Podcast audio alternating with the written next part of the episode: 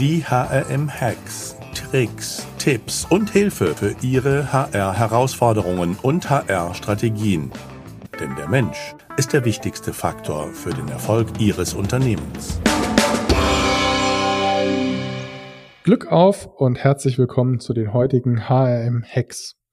Präsentiert von der LD Pro, dem Expos Festival für Learning and Development Professionals.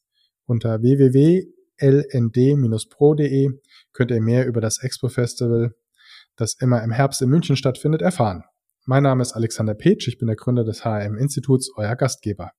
In unserer heutigen HRM Hacks Folge spreche ich mit Dr. Daniel Stoller-Schei zu Learning und KI Hacks. Dr. Daniel Stoller-Schei kenne ich schon ganz lange. Wir haben auch schon eine Podcast-Folge zusammen gemacht zum Thema Learning Hacks in der Post-Covid-Ära.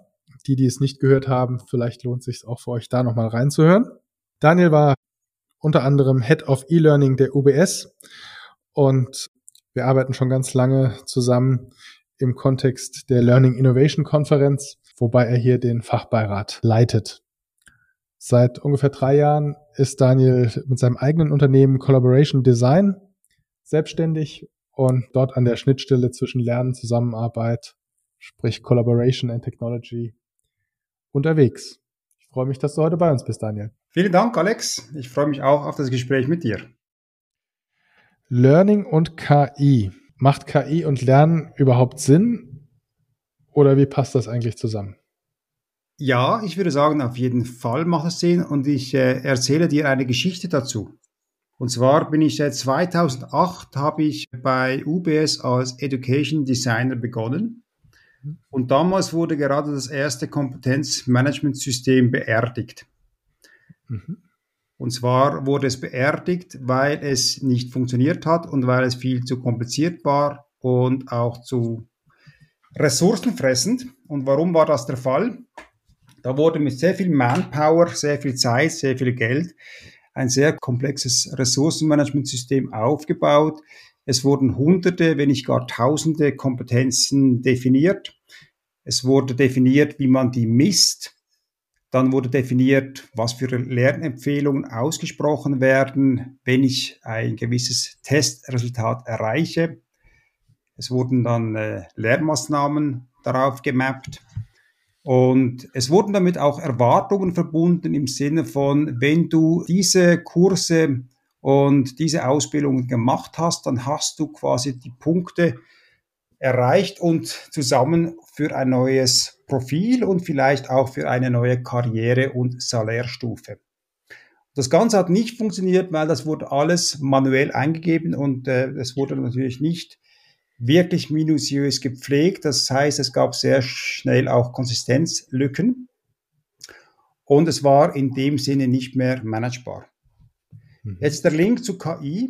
Heute wäre es möglich oder heute ist es möglich, dass ich solche Tests automatisiert durchführen kann, dass ich einen Mitarbeiter, eine Mitarbeiterin hier auf eine adaptive Lernreise schicke, dass ich darauf basierend automatisiert Lernempfehlungen aussprechen kann, dass ich darauf äh, auch entsprechende Lernmaßnahmen automatisiert mappen kann und so eigentlich ein System ermögliche, aufbaue, das viel weniger mit manuellem Aufwand verbunden ist und sehr viel smarter und intelligenter mir die Lernempfehlungen und die Lernmaßnahmen bereitstellt, die für mein Profil jetzt entsprechend passen würden. Und das wäre früher nicht möglich gewesen und wir bewegen uns mit dem Thema KI und Lernen in diese Richtung. Bei KI bin ich immer so ein bisschen direkt, ich habe schon so oft gelesen, da ist KI drin, aber nicht überall, wo KI draufsteht, ist auch KI drin. Deshalb, wenn ich das jetzt so höre, was du mir erzählst, hätte ich gesagt, naja, der, der die Initialaufwand ist wahrscheinlich gar nicht so viel kleiner, weil ich muss ja die ganzen Zusammenhänge auch erstmal einfüttern. Das kommt darauf an, weil es gibt unterdessen natürlich Systeme, die quasi dieses Einlesen und, und auch Kategorisieren weitgehend selbstständig übernehmen. Ich nenne dir ein, ein Beispiel. Das Beispiel äh, stammt aus dem EdTech Collider von der ETH Lausanne. Der EdTech Collider ist ein Startup Incubator für EdTech Firmen. Das sind unterdessen in der Schweiz circa 80 Firmen, die sich im Bereich Educational Technology in diesem EdTech Collider zusammengefunden haben. Und da gibt es eben auch sehr viele Firmen, die auf das Thema KI und Lernen setzen. Und eine Firma, äh, Magma Learning, die hat sich darauf spezialisiert, eben ganze Wissensquellen automatisiert zu analysieren und sie in Lernpfaden zu aggregieren. Also da muss ich als Einzelperson gar nicht mehr so viel machen. Das wird sehr vieles wird da automatisch gemacht. Ich muss noch eine gewisse Qualitätskontrolle machen oder vielleicht auch gewisse Dinge nachpflegen. Aber vieles von dem, was ich früher manuell hätte machen müssen, das wird mir unterdessen von entsprechenden Lernalgorithmen abgenommen. Wie gehe ich da ran? Also ich sag mal, das Thema des Podcasts sind ja sozusagen Hacks, Tipps und Tricks. Du hast es vorher schon angesprochen. Du hast gesagt und so, ich, ich höre immer wieder von KI und bin mir manchmal auch nicht, nicht so sicher, ob da jetzt wirklich KI drin steckt, auch wenn KI draufsteht. Also mein erster Learn-Hack für Learning Professionals wäre es, ihr seid ja alle unterwegs mit entsprechenden Lernsystemen in euren Unternehmen. Und schaut einmal und setzt euch damit auseinander, wo wirklich KI-Logik und äh, KI-Algorithmen in euren bestehenden Lernsystemen drinstecken. Und wenn ihr, wenn ihr da mit Learning Experience Plattform arbeitet, sei es von Valamis, von Degreed, Adcast und, und andere, dann sind die bereits vollgestopft mit KI Technologien und KI-Algorithmen. Also Schritt eins würde ich sagen, setzt euch einmal damit auseinander, was bereits an KI Features und Funktionen in den Systemen drinsteckt, die ihr tagtäglich anwendet. Und das gilt nicht nur für Lernsysteme, das gilt auch für HR-Systeme, zum Beispiel Workday ist ein Vorreiter in diesem Bereich. Da wird sehr viel auf ähm, KI basiert. Also ganze Recruiting-Prozesse, das Analysieren von Lebensläufen und andere Dinge, das basiert auf KI-Algorithmen. Also das wäre der erste Schritt, sich damit zu befassen. Mhm. Vielleicht ein zweiter Schritt. Ich weiß nicht, wie verbreitet die Meetup-Szene in Deutschland ist. Habt ihr, ich nehme an, das ist bei euch bekannt. Ja, erzähl mal. Gut. Also ich weiß, ich kenne es ein bisschen, aber ich kenne es witzigerweise eher aus der Schweiz. Ja. Genau. Also auf meetup.com äh, finden sich zahlreiche äh, Gruppen, die sich, die sich mit allen möglichen Themen befassen. Unter anderem natürlich auch mit dem Thema KI. Das muss nicht unbedingt mit KI und Lernen zusammenhängen, weil es geht ja auch darum, zuerst einmal ein Grundverständnis für KI aufzubauen. Und statt dass man sich äh, da lange einliest in Büchern, in YouTube-Filmen oder an Konferenzen, ist es auch eine Möglichkeit, einer solchen Meetup-Gruppe beizutreten und sich hier schlau zu machen, was im Bereich KI läuft. Man lernt, by the way, auch gerade die entsprechenden Personen kennen. Es ist auch ein sehr schönes Networking in diesem Bereich. Also das wäre so der zweite Tipp. Teilnehmen an Meetup-Gruppen und hier eintauchen in das Thema KI. Wie gesagt, nicht unbedingt nur KI und Lernen. Es ist auch spannend, einmal über den Tellerrand hinauszuschauen und zu schauen, wie wird KI in anderen Branchen und in anderen Abteilungen eingesetzt. Und vielleicht Tipp Nummer drei, es gibt auch sehr viele Konferenzen, die laufen und da gibt es auch die Möglichkeit, regelmäßig an solchen Konferenzen teilzunehmen. Und erlaube mir ganz schnell das da schnell rauszusuchen, weil ich möchte dir gleich einen ganz konkreten Tipp geben. Und zwar äh, gibt es die Swiss Cognitive Initiative. Ich nenne die deshalb, weil die nennt sich The Global AI Hub und äh, ist eine unglaublich spannende Ressource, um sich regelmäßig mit einer wirklich handverlesenen internationalen Gruppe von Personen zusammenzutun, an virtuellen Konferenzen teilzunehmen und in alle möglichen Facetten des Themas KI hineinschauen zu können. Also das finde ich auch sehr spannend und ich denke, wir als Learning Professionals müssen uns da auch weiterbilden und ich glaube, es reicht nicht aus, wenn wir uns nur mit dem Thema KI und Lernen beschäftigen. Ich glaube, es ist auch ganz wichtig, dass wir da etwas über den Tellerrand hinausschauen, weil andere Branchen, andere äh, Abteilungen sind da schon wesentlich weiter, als wir es sind im Lernbereich. Wenn wir nochmal zum Thema KI und Lernen zurückkommen, was gibt es da noch für Anwendungsfelder für KI? Du hast ja eins genannt mit dem Thema der sozusagen Kompetenzentwicklung und entsprechenden Lernangeboten, das sozusagen als komplexes System automatisiert.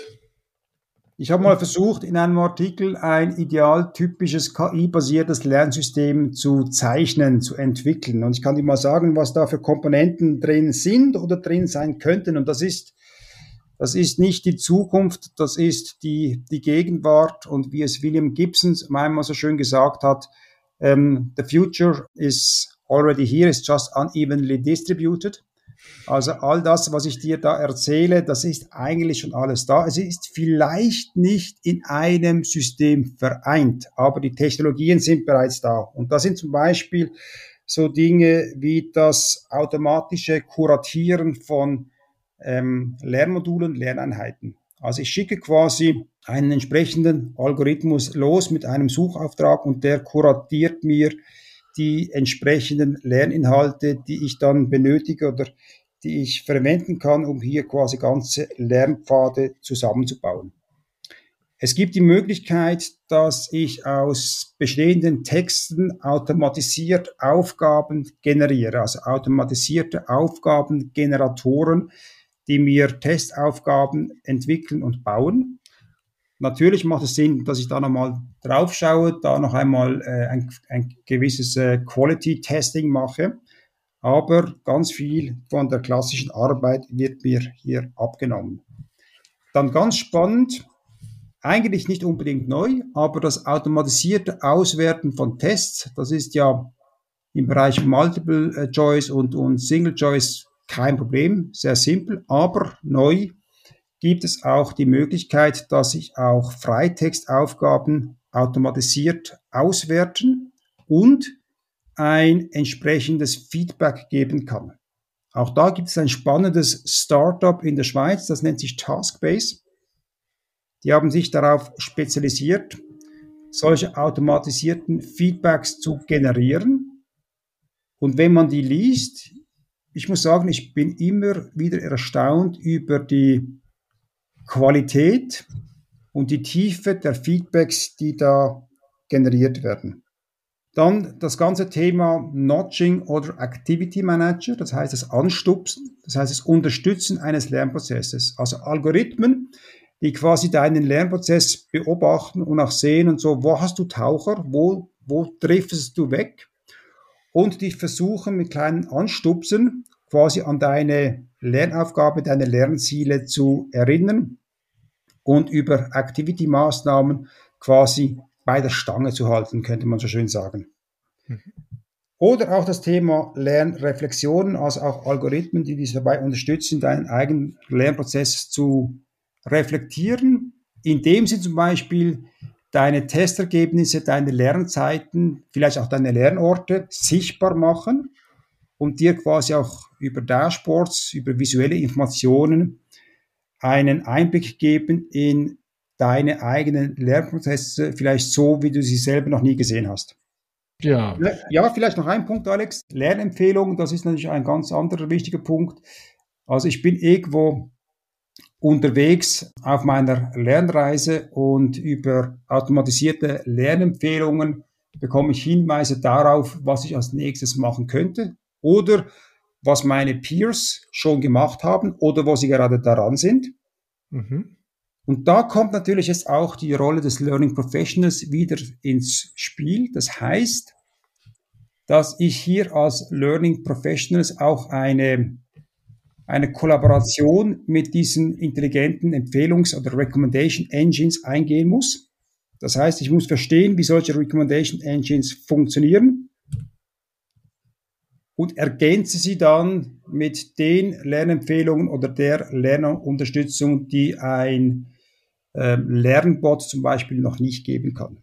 Also eine Art Partnerschaft zwischen Learning Professionals und Lernbot zur Unterstützung der Lernenden. Spannend. Ziemlich viele neue Möglichkeiten, die sich da auftun. Es führt natürlich auch ein bisschen dazu, dass sich viele Learning Professionals auch fragen, ja, was ist denn jetzt noch meine Aufgabe? Und wenn man sich als Learning Professionals eher auf Administrationsaufgaben fokussiert hat, nämlich Verwaltung von Lerninhalten und Verwaltung von Lernenden, dann ist die schlechte Nachricht, das wird wegfallen. Das heißt, ich muss mich als Learning Professional wirklich auf die Dinge fokussieren können, die wirklich lernförderlich sind, die auch lernunterstützend sind. Und ich muss lernen zu verstehen, welche Möglichkeiten KI-basierte Lernsysteme haben und wo meine Rolle in diesem System ist. Also diese Partnerschaft mit dem, mit dem Lernsystem, mit den mit diesen intelligenten Algorithmen, denke ich, ist ein, ein wichtiges Momentum, eine wichtige Aufgabe für die Zukunft. Ja, spannend. Da bin ich voll bei dir. Ich glaube, dies alles, was automatisiert abgeschafft werden kann, wird abgeschafft. Und umgekehrt, wo ich über den Tellerrand hinaus Mehrwert stifte und für strategische Aufgaben und auch für das gerade diese Interaktion, also dieses Lerncoach. Eigentlich ist es eine gute, eine gute Nachricht, weil wenn ich als Learning Professionals tatsächlich am Thema Lernen interessiert bin, kann ich mich wieder mehr auf Themen wie Pädagogik, Didaktik, Methodik, Gestaltung von Lernprozessen, Unterstützung von Lernprozessen fokussieren und bin befreit von den eher langweiligen Administrationsaufgaben der Vergangenheit. Ja, das ist doch ein schönes Schlusswort, lieber Daniel. Herzlichen Dank für deine Insights und ähm, alle, die, die die heutige Episode nochmal zusammengefasst hören möchten oder lesen möchten, besser gesagt, und äh, die wichtigsten Key Facts als Checkliste einfach hm.de Daniel Stollerschei eingeben oder den Titel der heutigen Podcast-Episode dann würde ich auch, auch hier anbieten, dass ich eine kleine Ressourcenliste an mein Profil auf hrm.de anhänge. Sehr gerne, ja. Gut, machen wir. Herzlichen Dank, Daniel. Gern geschehen. Und Glück auf und bleibt gesund und denkt dran, der Mensch ist der wichtigste Erfolgsfaktor für euer Unternehmen.